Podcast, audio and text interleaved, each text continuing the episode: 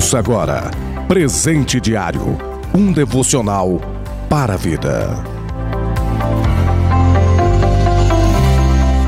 Quero cumprimentar a todos vocês com a graça e a paz do Senhor Jesus Cristo neste sábado, 24 de abril. Plano de leitura anual da Bíblia, Atos capítulo 10, do versículo 1 ao 33, Josué, capítulo 7, capítulo 8 e Jó, capítulo 24. Presente diário deste dia tem como título O Pecado não compensa. Josué capítulo 7, versículo 13. Levanta-te, santifica o povo e diz: Santificai-vos para amanhã, porque assim diz o Senhor, o Deus de Israel: Anátema há no meio de vós. Israel, diante dos vossos inimigos não podereis suster-vos até que tireis o anátema do meio de vós.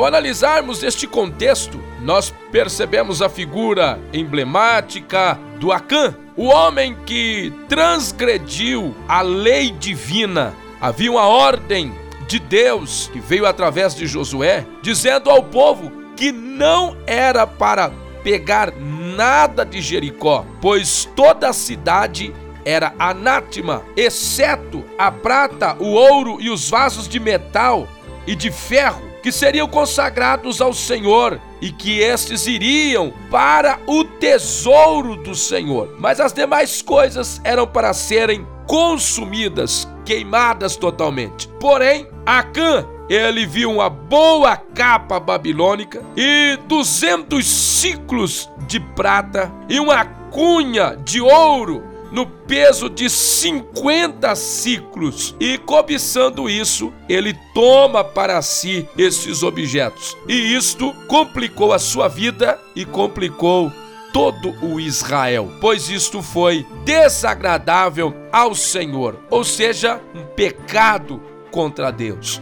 Porque nós sabemos que o pecado é errar o alvo. O pecado é um engano, porque o pecado promete o prazer, mas ele sempre pagou com o desgosto. Faz uma propaganda de liberdade, mas no fim acaba escravizando a pessoa. Faz às vezes um marketing de vida, mas o seu salário, nós sabemos, é a morte. Tem um cheiro sedutor e prazeroso, mas ao fim ele leva ao inferno.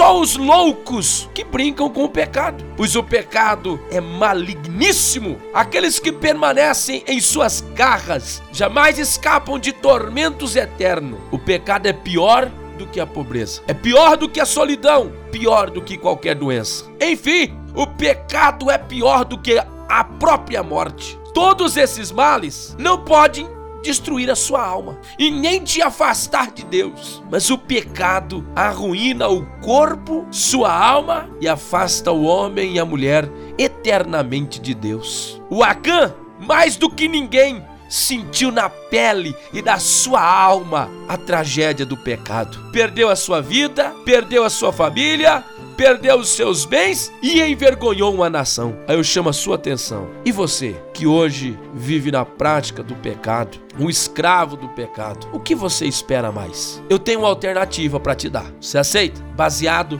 em Provérbios 28, 13. O que encobre as suas transgressões nunca prosperará, mas o que confessa e deixa alcança misericórdia. O primeiro passo é confessar, porque confessar é reconhecer o seu erro, a sua parcela de responsabilidade, as suas ingerências, as suas incapacidades e reconhecer as suas limitações e as suas imperfeições. E o segundo passo é deixar. Deixar é caminhar sem recorrer a esses sentimentos ou práticas novamente. Só assim você terá um fim diferente do que teve Acã.